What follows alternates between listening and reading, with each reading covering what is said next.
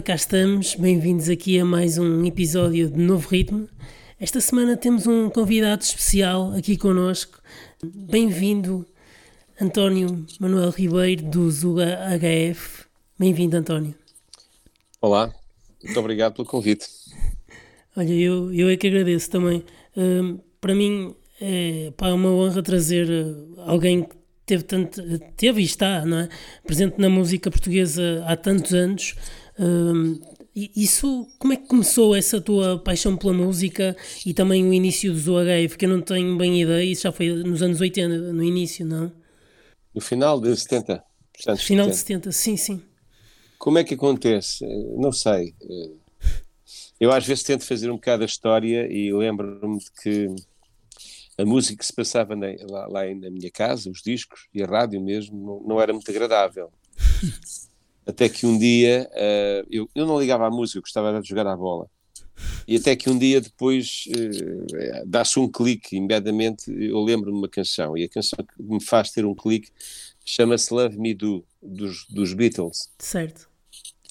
E a partir daí eu comecei a ouvir rádio, comecei, tinha os meus programas de rádio, tinha o meu rádiozinho pequenino a pilhas, que eu escondia da minha mãe, que me queria dormir a horas certas e eu queria ouvir rádio até altas horas.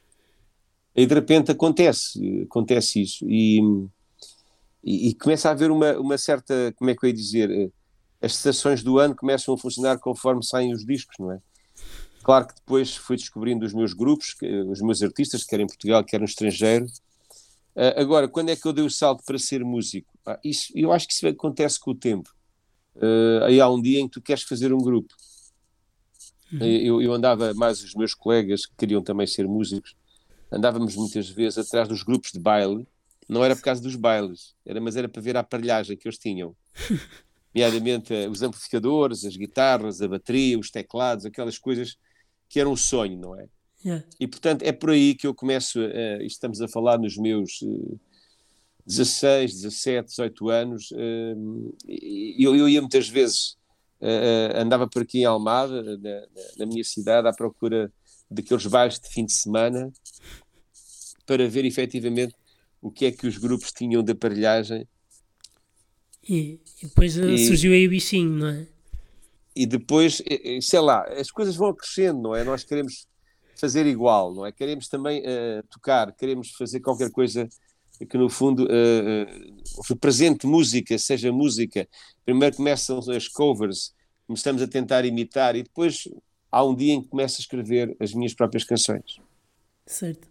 E, e eu, eu, não tenho certeza, porque assim, eu costumo ouvir a, as vossas músicas no, no Spotify um, e eu não, não, sei, o primeiro álbum que vocês editaram foi em 1980, uh, 81? Não, não, o nosso primeiro álbum não. Nós começámos com um EP, um EP, um EP de quatro, de três canções, uhum. mas um EP em vinil, em vinil. Uh, na altura era em vinil, claro.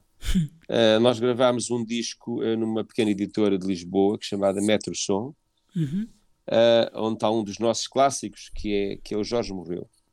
Mas ninguém hum, soube desse disco, era uma pequena editora, em 79 ninguém ligava importância à música portuguesa moderna, ao rock português, ou o que tu quisesse chamar, quer dizer, aquilo, ah, eram os miúdos e tal. Depois, em 1980, nós conseguimos um contrato com o Valentino Carvalho e editamos os Cavalos de Corrida. Certo. E os Cavalos de Corrida tornam-se uh, um caso muito sério na música portuguesa. Eu, eu acho que, é, é, se não é a canção, é uma das canções que mais longevidade tem é verdade. Ainda hoje é uma canção que uh, é obrigatório tocar e, e, vejo malta muito, muito nova, gente muito nova, uh, com 10, 15 anos. Portanto, a canção foi, foi deitada há 40, não é? é. A, a, a, pedirem a canção e a gostarem da canção e a vibrarem com a canção. E é aí que começam as coisas, é aí que se transforma a nossa vida. Deixamos de ser pessoas eh, com uma vida normal para passarmos a ser pessoas com uma vida estranha. Imagino. Uh, olha, em relação a isso, já que falaste nessa longevidade da, das músicas, tu, tu consegues uh, distanciar, ou seja, o sentimento que fizeste quando estavas a escrever a música, não é? Das letras e assim, não é o mesmo agora, passado 40 anos ou passado 30 anos, não é? Uh, tu ainda te vês na mesma. Uh, a tocares a música da mesma forma e assim? Ou, ou como é que te sentes? Sinto, é, é, repara, a canção não, nunca, não, não perdeu. Eu, eu não tenho muitas canções datadas. Uhum. Algumas sim, que falam de casos, casos concretos, mas muitas vezes, como o país não mexe muito, passado 10 anos a canção ainda está na moda, é? ou, ou, ainda reflete a realidade. O caso dos Cavalos de também é a mesma história, porque no fundo a, a canção fala da, das cidades, das cidades onde há muita gente, onde há, onde há muito movimento, onde há tráfego, onde há filas de trânsito, onde há horários onde há uh, acidentes na ponte e não se, nunca mais chega a Lisboa, não é? Portanto, aquilo que no fundo é, é, a nossa vida numa cidade, ainda há pouco tu falavas ao telefone que estavas no Sim. trânsito, quer dizer, quem vive numa grande cidade vive, vive nessa, nessa constância. É. E, e, acontece que os cavalos de corrida ainda hoje, aliás, eh, tanto hoje como há 40 anos, são, são, são atuais, porque nós vivemos todos à procura de cumprir horários e muitas vezes saímos eu já cheguei a perder um avião para Paris na ponte, na ponte Vasco da Gama. Pensar assim, bem, se calhar aquele é um avião que está a levantar. Porquê? Porque havia um acidente, havia um caminhão incendiado e pronto, aquilo parou tudo. Eh, e esta é a nossa vida. E portanto as canções muitas vezes refletem uma realidade que em Portugal às vezes muda muito pouco, não é? Muda mesmo muito pouco. Certo. Não, eu estava a falar porque assim, há artistas, uh, pá, deves conhecer também, mas é mais casos internacionais que depois quase se recusam a tocar músicas mais antigas porque lembram de coisas mais antigas que já não se reflete agora, percebes? Uh... É, é, quer dizer, repara, uh, eu também tenho às vezes vontade de não tocar certas canções. Também Sou sincero. E, nomeadamente, algumas canções que têm improvisações eu já me farto um bocado porque naquele momento, naquela fase, eu tenho que fazer uma, uma nova improvisação e às vezes não me apetece. Mas também há uma coisa que nós temos que perceber, que é, se um fã for a quatro espetáculos, uhum. às vezes fica um bocado naquela... Ah, tocam sempre o mesmo. Não, nós tocamos é, uma, é o, o repertório de uma dicção que todos os dias muda de sítio, não é? E portanto nós estamos todos os dias numa terra diferente e, e, queremos levar as canções. Agora também, agora vou fazer um bocadinho de ironia. Uh, algumas canções britânicas, por exemplo, também são tão tristes as letras, Sim. são tão, tão, tão uh, como é que eu ia dizer, pueris, tão, tão, tão simplórias, não é? Certo. Que eu, eu, também, se fosse inglês a cantar aquelas letras, me fartava depressa, não é? Portanto, acho que às vezes tem um bocado a ver com isso, com canções intemporais e canções demasiado uh, vulgares, no sentido em que muitas vezes se procura escrever uma letra para funcionar por uma sonoridade. Olha, isso eu não faço, isso eu não faço. Hum. Ok. Então, então quer dizer, fazes primeiro a sonoridade e depois a letra ou primeiro a letra e a sonoridade? Não. É tudo muito desorganizado. Eu não tenho barreira. Portanto, posso estar a escrever uma, uma letra uh, e vou à procura da música, como aquilo está ao mesmo tempo. E, e outras vezes estou na rua e estou, a, olha, dentro do carro, a gravar para o iPhone uma melodia. Olha. Não é? N, tenho N, N, não é? Porquê? Porque acontece e depois vou à procura da, da, da letra. E nesse aspecto eu não tenho uma regra. Uh, deixo que as coisas aconteçam. Sim, eu, eu, por acaso também, também sou assim, porque eu também faço música e, e também às vezes estou no carro e pego no tele, telemóvel e começo a gravar às vezes. É, ainda bem, porque é assim, uh, acho que todos nós devemos usar a tecnologia a nosso favor, não é? claro, claro. Outra coisa que também para vocês. Um, entrarem naquela altura não deve ter sido fácil chegarem assim à, à Valentim de Carvalho uh, logo, e ainda por cima vocês eram miúdos, não era? Como disseste. O processo de, ou seja, de integração uh, foi difícil e depois com a cavalo de corrida foi, foi sempre andar, entre aspas, ou não? Eu já um dia, uh, aqui há uns tempos, vi o, um, um dos patrões talvez o patrão maior neste momento da Valentino Carvalho, que é o Francisco Vasconcelos, eh, meu amigo, e que na altura, nós temos a mesma idade, e portanto na altura era ele que estava à frente da, da editora, na, naquilo que se chama Artistas e Repertórios, o AIR. Uhum. Um, e eu acho que isso facilitou, mas há uma coisa que, que tem que ser dita, e ele também já disse, e eu, eu estou de acordo.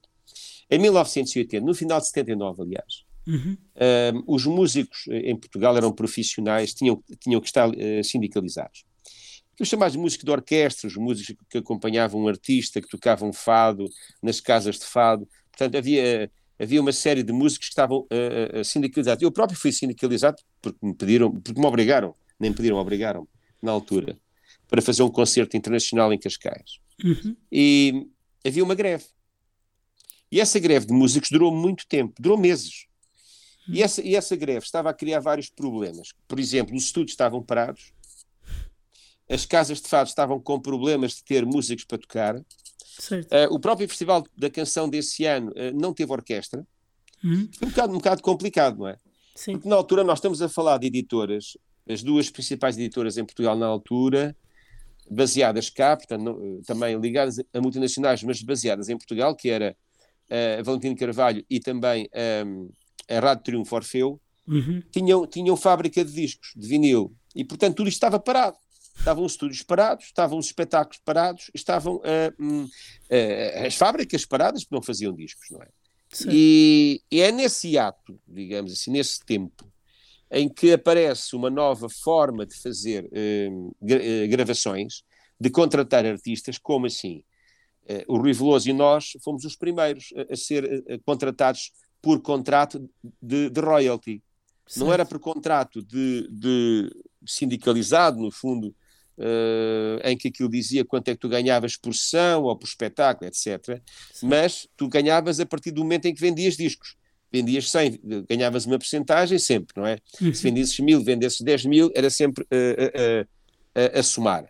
E, e, é nessa altura que aparecem esses contratos por royalties, neste caso concreto, em 1980.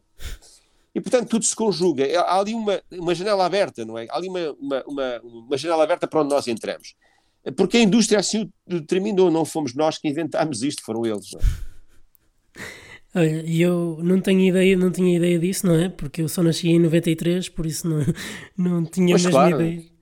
Não estava cá para presenciar, não, mas, mas imagino que os tempos eram totalmente diferentes uh, de agora uh, e também para, mesmo para fazer música, se calhar teria que ser muito mais, uh, lá está, profissional e institucionalizado, porque, porque agora também quase qualquer um consegue fazer, não é? Mas, mas eu queria te perguntar, agora por falaste nisto dos discos, eu, eu queria te perguntar o que é que tu achas desta agora não sei como é que se explicar, porque uh, o disco está a deixar de ser usado, não é? A parte física está a ser começar agora só o vídeo e só, ou seja, a internet, só isso é que interessa, não é? Como é que tu tens visto isso, esta mudança? Porque é totalmente diferente para vocês que começaram há 40 anos, não é? Como é que tens visto isso e a, porque os músicos agora são vistos de maneiras diferentes, mesmo para todas as redes sociais e para o Spotify. Como é que tens visto essa diferença do disco a cair em desuso e assim? Eu acho que o disco vai continuar a ser consumido pelas pessoas que gostam de ter um produto acabado.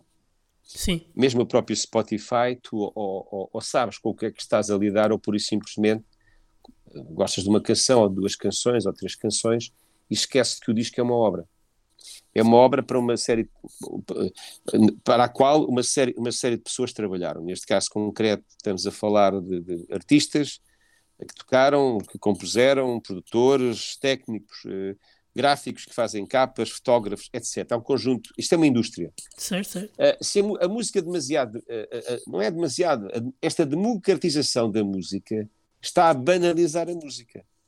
E eu não sei se aquilo tudo que nós construímos para trás, se os grandes compositores da música popular das últimas seis, sete décadas, uhum. hoje seriam visíveis, não é? Se nós não tivéssemos fãs, já não vendíamos discos, mas nós ainda vendemos discos. Agora penso que um grupo que aparece agora, até porque muitas vezes não sabe esperar, e quando digo não sabe esperar, é quer imediatamente o sucesso através de views uh, no, spot, uh, no YouTube sim, uh, sim. E, e numerações, numerário no, no, no Spotify no Spotify. E isso são tostões. Isso são tostões, quer dizer. E o artista profissional não consegue sobreviver com tostões. Não é, não é possível. Portanto, nós estamos, eu estou a ver esta democratização da música como uh, o aparecimento de muitos, um, de, muita, de muita gente que tem uma profissão e depois uh, à noite em casa faz música e mete música na, nas redes sociais.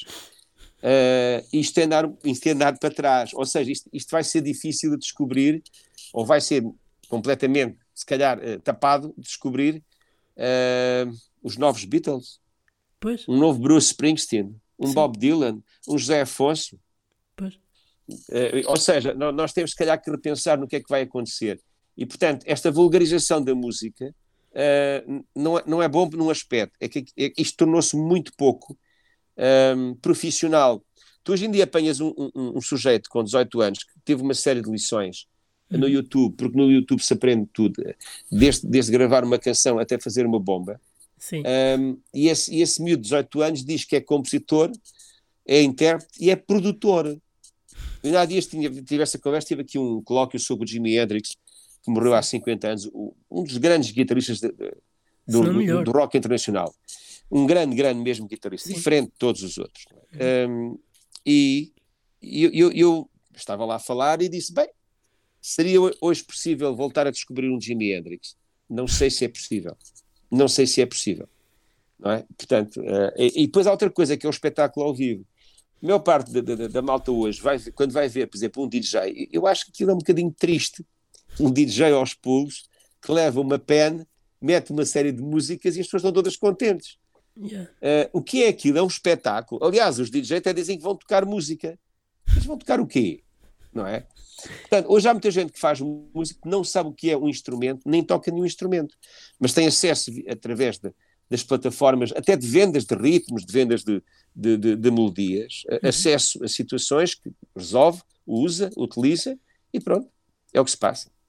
Sim, eu concordo um bocado, infelizmente, uh, para, ou seja, para esta geração que, que está agora e, e, também para mim, que sou um apreciante de música nova também, não só de música antiga, mas também estou sempre atento ao que é que está a sair uh, e fico um pouco também triste, não é? Não é bem triste, mas é. Eu sei que são outros tempos, não é?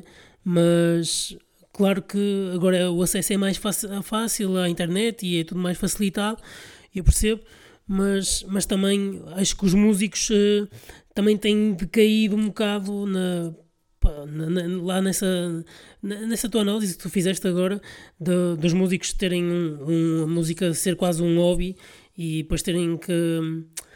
Terem, terem Não são que, músicos, são programadores. Sim. Há uma diferença. Tu dás uma guitarra para as mãos ou, ou um piano e eles não sabem o que é de fazer. Sim, sim. Se lhe dás uma bateria com, com vários elementos, com sete ou oito elementos, eles não sabem tocar a bateria porque eles tocam uma bateria sintetizada e, e até vão somando, vão somando tontons até fazer uma bateria. Hoje é possível fazer isso tudo, não é? Sim. Uma pessoa completamente desafinada consegue cantar e gravar um disco. É que o autotuner eh, resolve a situação. Sim. Que pode ser muito fleiro. E nós, músicos, percebemos que aquilo está tudo, tudo trincado, não é? Pique, pique, pique, pique. Mas pronto, é possível, não é? É possível. Sim, eu por acaso, uh, eu não sabia que, não, não estava a planear, estava a planear fazer sozinho esta semana. E esta semana, por acaso, ia, ia falar sobre isso, sobre o autotune. Porque vi aí um, uns comentários aqui no, no podcast a dizer que o, o autotune, o pessoal não devia criticar o autotune e eu acho que esse pessoal deve, deve estar muito enganado no que é que é a essência da música e do cantar, eh, porque. Mas, mas isso, isso, isso oh, oh, oh, Pedro, isso tem um bocado a ver com aquilo que nós podemos chamar o trabalho e o esforço, sim, sim. a aprendizagem. Há pessoas que querem ter o acesso rápido e a internet, este meio que nós estamos neste momento a usar para conversar, e outros que nós temos aqui à nossa disposição, uhum. facilitam eh, aquilo que é o voyeurismo que é espiar, espiar. Sim. As pessoas quando vão ao Google e quando entram na Wikipédia pensam, pensam que ficaram a saber, não ficaram a saber nada, porque não aprenderam. Eu, eu, eu estou, por exemplo, estou a acabar um, mais um livro, é o meu sétimo livro, estou a acabar. E eu tenho aqui atrás, aqui isto é o meu escritório, sim, sim. tenho para aí sete ou oito dicionários. E os dois dicionários da, da Academia de Ciências, português-português, é? sobre a nossa língua, cada um deles pesa para uns 5 quilos, mas eu agarro neles porque eu preciso de, de ler, eu preciso de estudar e preciso de perceber. E, e cada vez que faço isso, eu estou a adquirir conhecimento. Preciso de esforço para alcançar o mérito.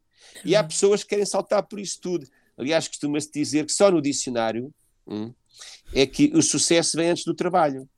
É verdade. Olha. Não é? é verdade. Não, não mas eu, eu, o que eu estava a falar nem era bem disso. Eu estava mais a falar na parte. Uh, porque há muitos, muitos músicos que não conseguem. Uh, como isto está tão. Está, está tão dividido os músicos, não é? E como é tão fácil qualquer um fazer música e quem tem mais views é que depois muitas vezes é que passa nas rádios, nem sequer é, nem sequer é muitas vezes quem é que tem mais talento, mas isso é um pouco discutível, não é? Mas o, o que eu estava a dizer é que há muitos músicos que são músicos, dão concertos, fazem tours, mas têm um trabalho também eh, quase durante todo o ano, É depois verdade, tiram é férias verdade. para. Era isso que eu estava a dizer. E antes, se calhar, não era bem assim. Não, eh, nós, eu sempre lutei contra isso. Eu também, quando estava, quando comecei a, minha vida profissional, eu tinha um trabalho, tinha, já tinha dois filhos, tinha que trabalhar para sustentar a, os meus filhos, a minha família. Sim, Estudava na faculdade e ainda era jornalista do Record. sim, Ou seja, eu, eu tocava sempre sete, não eram sete, eram três instrumentos. E há um dia em que deixei isso tudo. Deixei isso tudo, quer dizer, menos a família, naturalmente. Deixei de, o trabalho, deixei de estudar e deixei o jornalismo. certo. Porquê? Porque eu queria ser músico. E hoje parece que ser músico é alguma coisa que é complemento. Pois. É. Diminuímos, di- diminuímos, estamos a, dimi- a diminuir drasticamente a qualidade. Não quer dizer que daqui a uns dias não apareça alguém né, que consegue fazer um grande sucesso, porque hoje as, as canções nem sequer são sucesso.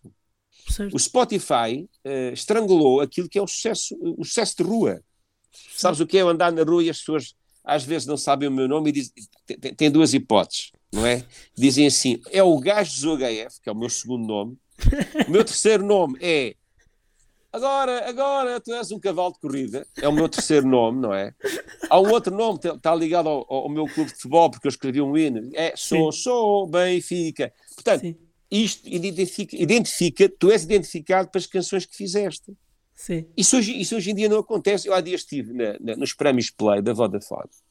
Uh, pediram para lá entregar um prémio, eu fui entregar, e eu estava a ver aquilo, mais uma ou duas pessoas, estávamos de lado, e estávamos a pensar, uh, baixinho, claro, que daqui a seis meses ninguém se lembra daquilo, Pois. É verdade. não é? Até se fazem, eu, eu acho ótimo que a Vodafone faça isso, uh, é, é valorizar a música, que no fundo é dar visibilidade, mas Claro. depois aquilo é muito curto, quer dizer, é, é mesmo muito curto, e é muito provável Uhum. que passado uns dias, umas semanas, já ninguém se lembre das pessoas que ali estiveram a ganhar prémios. É Não se, não se agarra uma canção.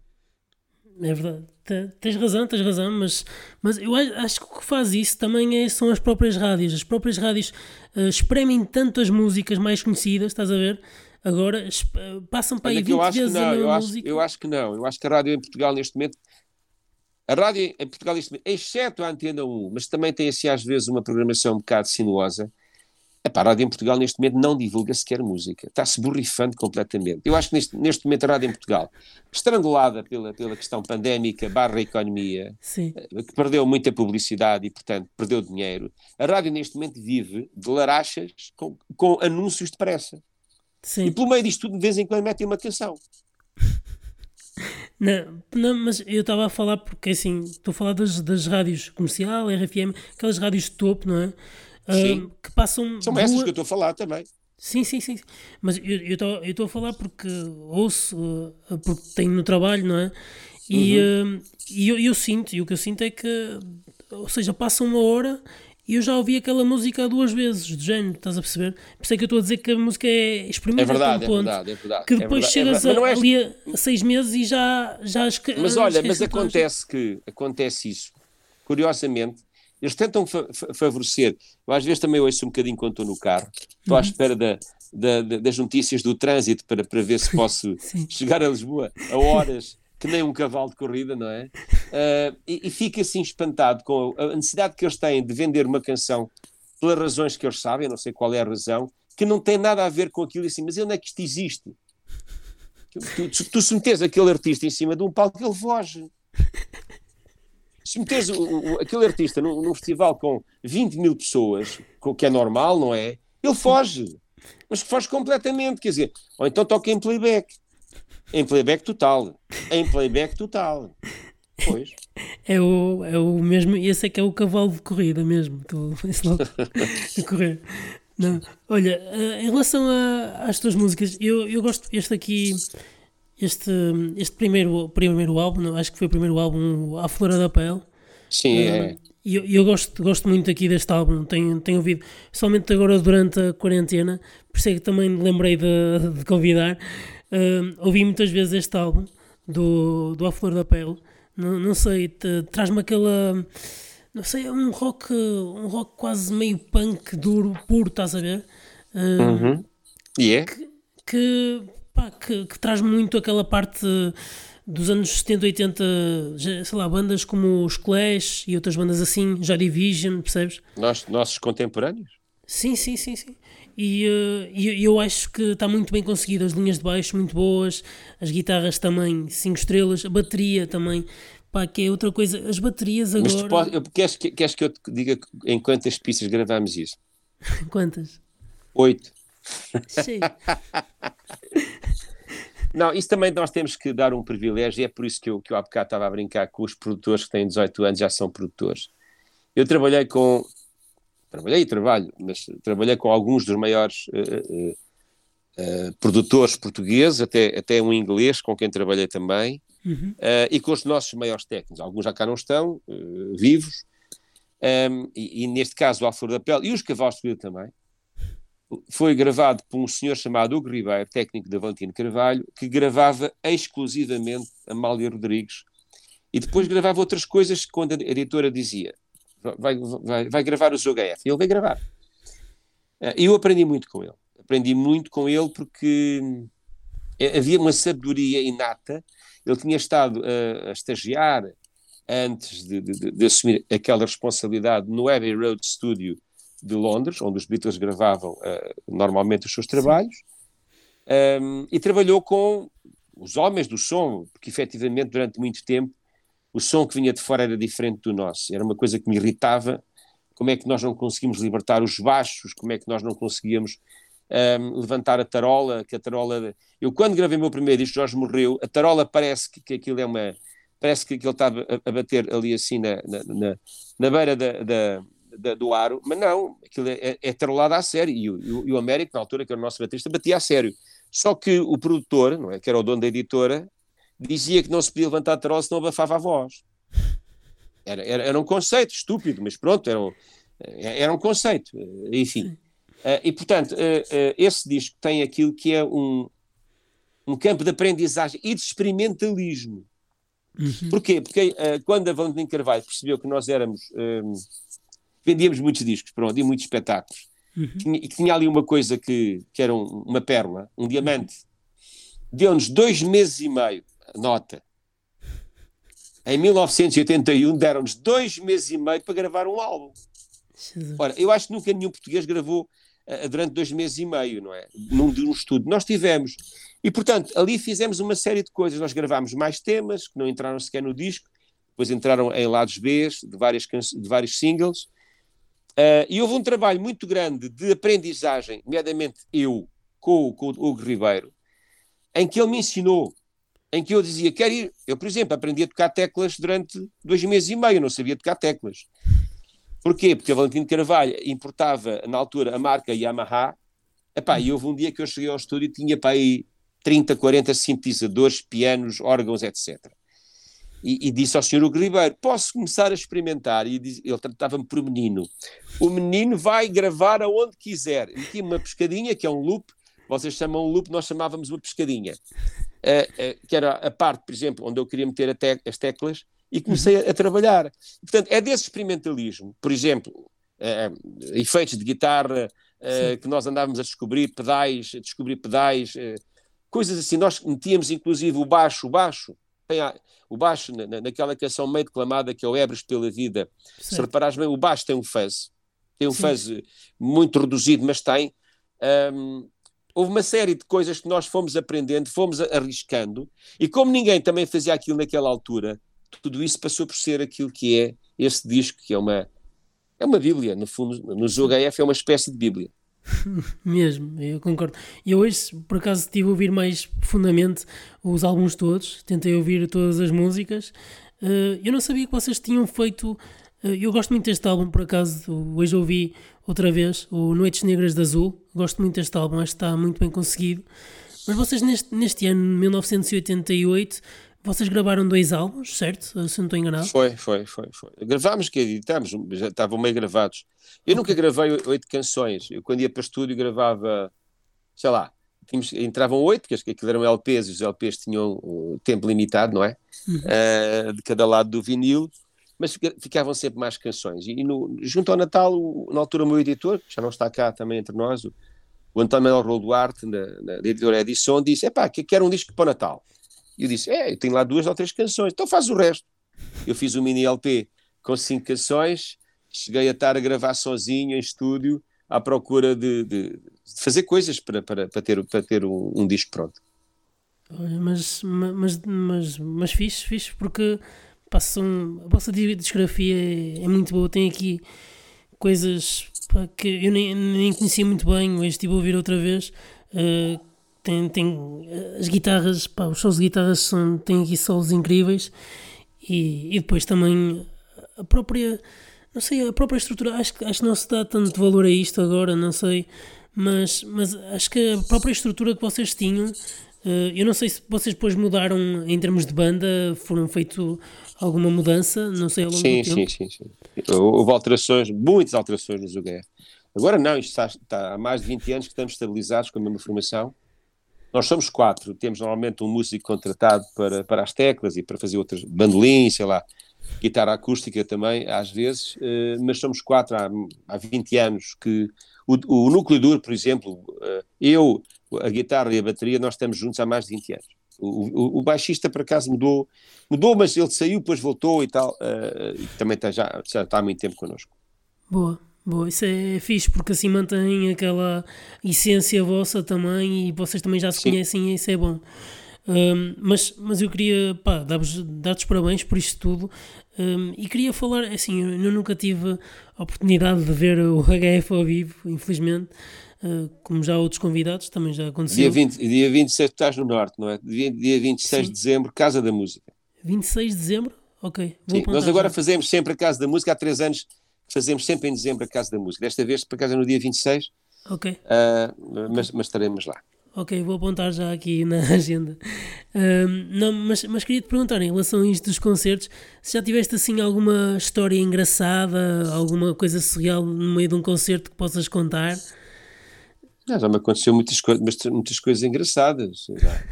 São tantas que quando me fazes essa pergunta fico sempre um bocado bloqueado, não é?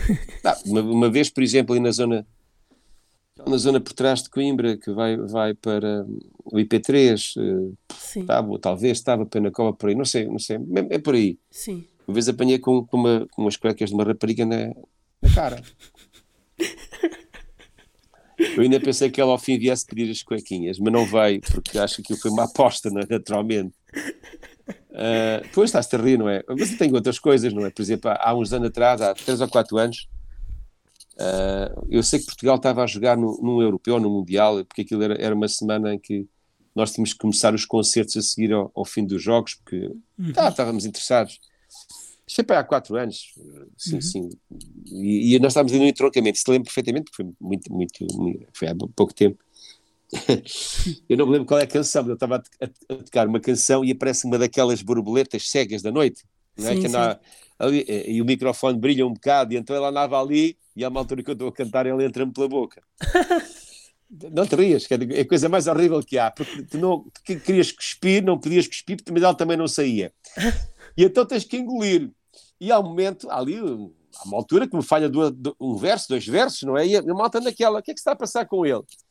Até que eu digo assim no camarim: eu comi uma borboleta enquanto cantava, estão a perceber? Portanto, acontece tudo, acontece, já me caiu um palco, sei lá, etc.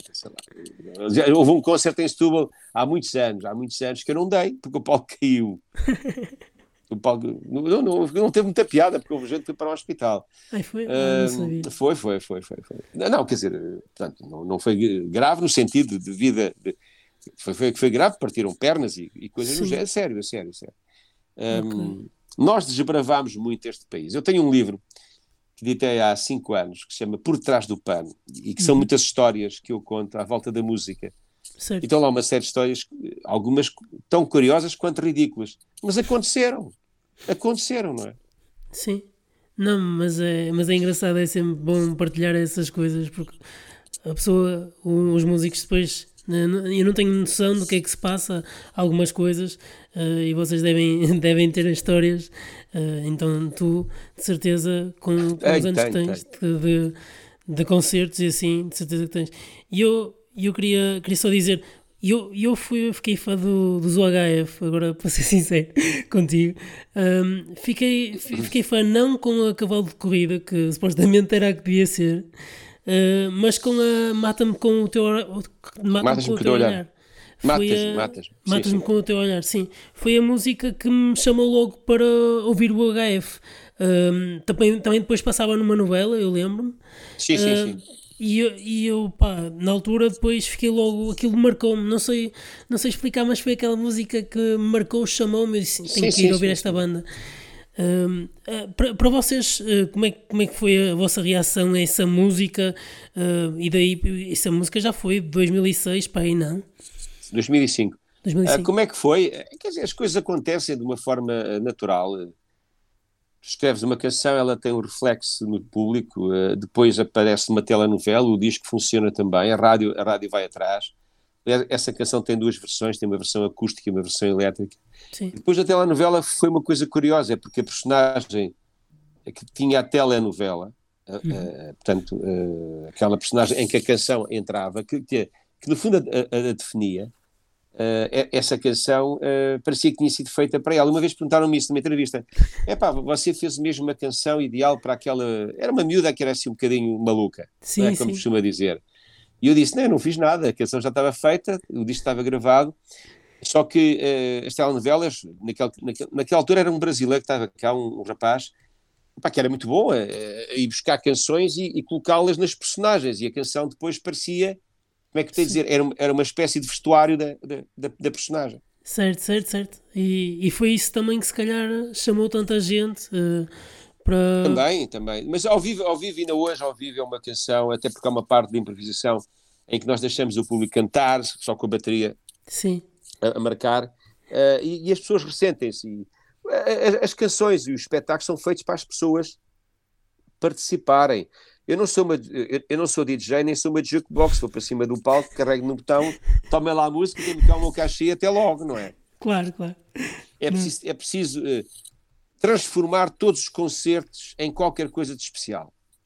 Sim, sim.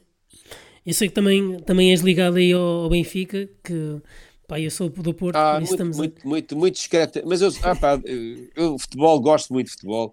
Ainda hoje respondi a um, a um questionário do, do JN sobre a questão da, da, venda do Fábio Silva e eu sou uma pessoa muito pacífica. Eu não entro em guerras, sabes que as guerras, uh, as estúpidas guerras sobre o futebol só, nos, só servem para nos dividir Sim. e eu, eu, eu, nisso eu não entro. Nisso eu não entro. Não, também acho, não. Eu só, só, não, só, só queria dizer que também isso às vezes até pode ser um, um tema que possa desbloquear uh, toda, todas as coisas, porque a pessoa ser de um clube diferente, dizer, ah, Uh, havia, acho que era o Ricardo Aruz Pereira que dizia: Ah, o teu único defeito é seres do Benfica. Ah, sim, sim, exatamente. Isso às vezes dizem, eu digo: não é a diferença, porque se fôssemos todos do mesmo clube, não havia adversários, não é? Tem que haver adversários, senão o gajo não ganha nada. Claro, claro. Joga contra a parede, agarra uma bola, joga contra a parede. Não, claro, não, É, não é muito engraçado, para não. Não, mas, mas uh, eu só te queria perguntar: uh, este, este álbum, álbum que fizeste para, para o Benfica, foi, foste tu que fizeste? Pediram-te? Como é que foi isso? Eu fiz, eu tinha já algumas coisas feitas e depois pediram-me. Nós estávamos a atravessar uma fase muito má, foi aquela fase do Vale Azevedo, uhum. estamos a falar de 98, 99, uhum. e portanto uh, o Benfica, além de, além de não ganhar nada, estava, estava mal, estava mal dirigido, aliás, como se veio a saber claro. mais, mais tarde, não é? Sim, sim. Uh, e portanto, nessa altura, uh, pediram-me pediram pediram para, para apresentar a canção, eu, eu fiz o disco no sentido de unir as pessoas. Eu acho que, sabes que quando as coisas estão na maior, aparecem muitos, muitos amigos, não é? Claro. Agora, quando as coisas estão mal, uh, alguns aparecem e a maior parte deles foge. E eu acho que é nesse. Não acho, não. É nesses momentos que eu gosto de aparecer. É quando é preciso ajudar. Uh, e, sobretudo, ajudar as pessoas que. As pessoas que sentem, as pessoas que chegam a casa e que sentem uh, o clube, que trabalharam a semana inteira, querem ver um jogo de futebol. Uh, nesses, com esses eu estou sempre. Agora, se querem guerras de, do género uh, Norte-Sul, Benfica-Porto. Ah, eu não, não entro nisso. Não entro nisso. Não, e, uh, acho, que, acho que fazes bem. Aliás, nem toco o seu Benfica em espetáculos normais. Eu só toco as canções do Benfica em festas do Benfica, claro. o que é normal, porque eu não tenho nada sim, sim. por pessoas uh, chateadas pelo facto de eu estar a, a, a, a tocar uma canção que, que, não lhes diz nada. Não? É? Claro, claro, claro, eu compreendo, compreendo. mas acho que acho fixe, acho, acho fazes bem. Um, que, que eu ia dizer, vocês, uh, ou tu mesmo próprio, uh, eu não sei, uh, tu tens, tens composto música ultimamente, não? Como, é, como é que tem sido? Estou parado, nesse aspecto, estou parado um bocado, escrevi muitas canções, nós estávamos a gravar o, o disco novo, de originais, e parámos. Uhum. Parámos, fomos obrigados a parar em março, não é? Uhum. Aliás, deixámos duas canções meio gravadas, uhum. temos três ou quatro já gravadas, e depois parei, decidi parar, porque entretanto também o nosso guitarrista uh, teve, uma, uma, teve um problema uh, for físico, ele, ele tem uma hernia discal muito uh, desenvolvida, e teve à beira de ser, de ser, de ser, de ter uma intervenção cirúrgica, uhum. mas o, neste momento ele está em uma fase de recuperação, porque preferiram uh, pô-lo uh, numa fase de, de, de fisioterapia uhum. uh, muito, muito, muito acentuada para ver se não é preciso ser operado. E portanto eu parei um bocado na música, até porque, como eu disse, estou a acabar um livro e, e fugi um bocado mais para o outro lado. As melhoras para, o, para o guitarrista. Obrigado. Melhores. E esse, esse lado da, da, música, da, da, música do, da leitura, uh, tu, como disseste, já fizeste sete, sete livros, não é? Uh, são, são muitos livros. Um, Tu, tu eu, sei, eu, sei, que também fizeste um livro por causa daquele caso que tiveste, eu não queria pegar muito por aí, uh, daquele caso da, da perseguição da perseguidora de Stalker. Sim. Uh, mas mas, mas esses, esses teus livros tu, tu fazes, uh, pegas muito na, na parte de, do que tu viveste na música, isso ajuda-te noutra, noutro sentido? Ou, ou, ou, como é que, como é que utilizas isso, essa, essa parte do livro? Ah, eu, eu, os primeiros quatro livros são de poesia. Uh, Agora, esse quinto livro, como eu disse, foi de crónicas uhum. sobre a minha vida na música, e esse, esse último, que saiu há dois anos, o És Meu Dissela, é um livro. É, um livro uh, é quase um livro técnico, é um livro técnico, porque uh, conta a história por dentro, tem claro. os meus comentários e, sobretudo, revela uma coisa que é alguma, muita coisa, não alguma, muita coisa não foi julgada e, e, para mim era importante que fosse julgada. Claro. Porque na altura não havia uma lei autónoma e, portanto, eh, digamos que a Justiça, o Ministério Público estava condicionado a certas situações muito concretas e, e que falhavam na, na, na, no ordenamento jurídico português. Falhavam porque não havia lei, portanto, específica, chamada lei autónoma. E, e portanto, eh, eu, eu vi expor várias coisas que têm-me têm levado a vários sítios, têm-me levado a só este ano é que parei, porque eu tive dois anos eh, a correr o país, inclusive estive em França, em Paris, na Sorbonne, numa conferência com este livro, um, porque é, eu tenho que ajudar também, uh, quando pedem o, que eu vá, eu, eu, quero, eu quero ajudar os outros, uh, neste caso concreto, porque, porquê? Porque uh, isto acontece muito. No Sim. meu caso concreto foi um caso de stalking de uma pessoa que eu não conhecia, que no fundo criou um romance comigo na sua uhum. cabeça, e esse romance uh, foi, foi, foi criando danos na minha pessoa e à volta de, de, de, mim, nas pessoas que comigo conviviam. Mas todos os dias há casos destes, não é? Claro. Eu, eu, já tive em todo o país, inclusive nas ilhas, há casos de, de perseguição obsessiva por pessoas que tiveram relações, eh, que foram casadas ou que foram namorados, uh, e pessoas às vezes que não se conhecem e que perseguem, um sujeito persegue uma rapariga que todos os dias aparece no, à porta do trabalho, ou que está no café a espiá-la, etc. E, portanto, é preciso divulgar. É verdade, é, isto é preciso sim, sim, sim. Uh, divulgar no sentido de saber que as pessoas têm direitos e devem defender-se, porque muitas vezes as mulheres, as mulheres acabam debaixo de sete palmos de terra. Sim, sim, sim, eu, eu percebo. E, e, também nesse caso foi um caso totalmente diferente, se calhar para, para quem estava lá, o, ju, o juiz e direito, que, porque nunca tinha sim, sim. Não, não, exatamente, não é? exatamente, exatamente. Mas, mas pronto, Eu, eu, compreendo. Não, eu, queria, eu queria perguntar agora, por causa sobre isso, um, porque eu vi umas declarações agora, há pouco tempo, um, sobre a, a, parte da fama, uh, alguém a dizer que, que a fama não trazia nada de bom. Uh, tu concordas com isso? Ou achas que a fama traz alguma coisa boa ou não? Bem, eu hoje acho que há uma série de figurinhas em Portugal que aquilo, a primeira coisa que querem é fama. Não têm obra, não têm trabalho, mas têm fama. E são todos os dias publicados aqui, acolá, etc. Repara uma coisa. Toda a gente, toda a gente, quer dizer, uma, uma grande parte das pessoas da chamada, da chamada, eh, da chamada imprensa cor-de-rosa que faz tudo o que é possível para aparecer porque namoram, porque se divorciaram, porque foram à praia, porque estão na praia com outra pessoa, etc. Isso não acontece, não, é? não acontece. Acontece porque telefonam às pessoas, telefonam aos fotojornalistas, telefonam um, aos caçadores de histórias e eles lá aparecem. Eu tenho feito a minha vida, eu já me divorciei várias vezes, eu, eu, uhum. eu tenho a minha vida, um, não é escondida, é reservada. E aliás, uhum. quando querem falar da minha vida pessoal, eu digo, não falo da minha vida pessoal. Uh, portanto, uh, para mim a fama é, é, fácil de lidar, porquê? Às vezes é incómodo, por exemplo, ir à praia. Não é? Eu não vou à praia, vivo aqui à beira da praia, não vou. Porque as pessoas aí abusam um bocado. Ah, ainda ontem estava a jantar e de repente há uma senhora que estava numa mesa uh, com várias pessoas, que, aliás, ela fazia anos, e há, e há uma altura em que ela se levanta e vem pedir um autógrafo. E eu dou autógrafo à senhora, naturalmente que sim. Não considerei que aquilo fosse uma invasão da minha privacidade. Uh, mas, mas às vezes é. Por exemplo, na praia ou quando vais às compras, as pessoas olham para ti como se fosses uma espécie de espécime então, eu também faço compras, não é? É normal na minha vida, não é? é, é eu, eu, eu, também vou meter gasóleo no meu carro, quer dizer, é normal na minha vida, não é? Olha, está ali o gás do HF. Então o meu carro também precisa de meter gasóleo, não é? Portanto, são coisas normais. Nós entramos num voyeurismo muito grande, nomeadamente com o primeiro Big Brother, e Sim. que hoje sabes onde é que isto está, Sim. e portanto as pessoas quando dizem isso ainda querem ser mais famosas muitas vezes, que é Hoje qualquer pessoa se despe, qualquer pessoa mostra a cor das cuecas para dizer eu sou notícia. Mas o que é que tu fizeste da tua vida? Nada.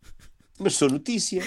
É não é? Isto, isto, pronto, isso é um tempo que estamos a viver, é um tempo, um tempo um bocado vago, é um bocado vazio, mas é o tempo que estamos a viver. Portanto, ser famoso não custa muito, desde que nós saibamos ter as coisas no seu sítio. Olha, eu, eu posso dizer que já não, eu não tenho ainda um autógrafo de um dos meus ídolos, que é o Manuel Cruz dos Ornatos, Violeta, uh, porque uma vez vi-o num restaurante e não tive coragem de ir lá porque eu achei que ele estava com os amigos e achei que me ia intermeter entre ele uh, e, e, achei que devia ser à parte, não é? Uhum. E, e, não, não estar ali no jantar e estar-lhe a pedir um autógrafo.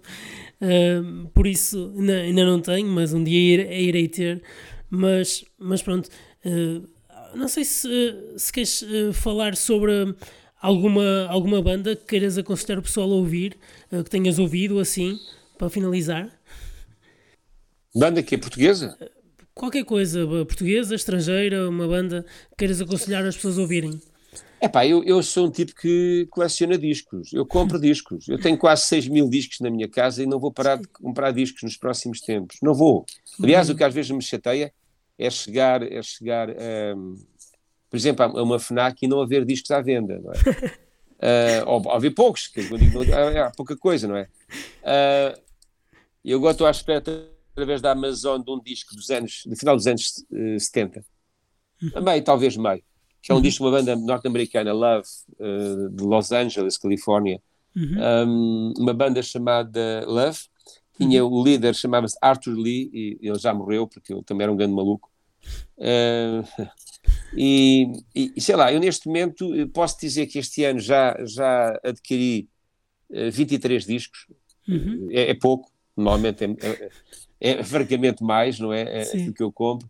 Mas comprei, por exemplo, uh, os Green Day, Father of All. Uh, sim, sim, sim. Não achei nada de especial, mas pronto, se calhar tenho que ouvir mais vezes.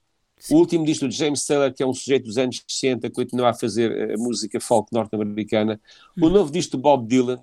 Certo. Uh, mas fui comprar, mandei vir um duplo CD dos Led Zeppelin numa digressão na Europa em 1969. Jimmy Page, grande, grande, grande guitarrista. Também comprei um último concerto com DVD, um duplo CD DVD dos Leonard Skinner, uma banda norte-americana de que eu gosto muito mesmo. Os Pearl Jam, comprei o Gigaton. Claro. Sim, sim, uh, sim. O Stone Temple Pilots comprei o Pérdida. Não sei se eles leem Perdida ou Pérdida, deve ser por aí. uh, mas compro jazz, compro muito jazz. Comprei o Pedro Joia. Comprei o Pedro Joia a tocar instrumentais do José Afonso. Uhum. Uh, o, o, também comprei o Liam Gallagher uh, da MTV Unplugged. Portanto, é assim, eu gosto de ouvir música. Eu preciso ouvir música. Eu não estou a ouvir, o, eu não ouço um disco todos os dias, uh, o mesmo disco há 30 anos. Epá, eu nem sei o que isso é. Mas tenho amigos meus assim. que ainda hoje vão buscar os Genesis, os Genesis, ok, todo, com todo o respeito, e ao mesmo diz que ouvem há 40 anos. É, isso eu não, eu não faço, quer dizer, não, não, percebes? Sei que eu te estava vou ouvindo música, vou ouvindo música, pá, música nova, música velha, coisas, Sim, sim. percebes? Pronto, eu quero, quero ouvir, quero ouvir e quero sentir-me emocionado. A música serve para mim, para mim, serve para me emocionar. Olha, eh, e, e muitos destes discos que falaste agora, eh, eu já tinha falado aqui noutros podcasts anteriores, Liam Gallagher e outros assim, já tinha falado aqui no, nos podcasts anteriores, porque também são, são álbuns que eu costumo ouvir e também falo sempre aqui para o pessoal ouvir. Olha, por isso, obrigado pelas tuas partilhas, Obrigado porque também. vieram um pouco também nas minhas. Eh, olha, não sei, acho que ficamos por aqui, António. Ok. Uh, não sei se queres dizer assim alguma coisa final para os ouvintes. Não, espero ver-vos eh, brevemente eh, num palco deste país, porque nós músicos estamos a precisar de sair. É verdade. Ah, o streaming eh, é muito engraçado, mas não é a mesma coisa porque nós não sentimos o cheiro das pessoas, o barulho das pessoas, os olhos das pessoas, a presença das nem eles a nós, não é? Claro. E portanto, nós estamos a precisar de começar a tocar. E nós no dia 3 estaremos em Setúbal. Olha, a tocar um espetáculo muito interessante. Fomos desafiados pela Banda Sinfónica do Exército. É um convite que veio do Estado-Maior do Exército Português e que nós a- a- a- abraçámos com, com, com todo o prazer, porque é um desafio, é mais um desafio. Boa. Olha, deixa-me só despedir aqui do- dos ouvintes. Pessoal, uh, fica aqui a conversa. Uh, estejam atentos e até ao próximo ritmo.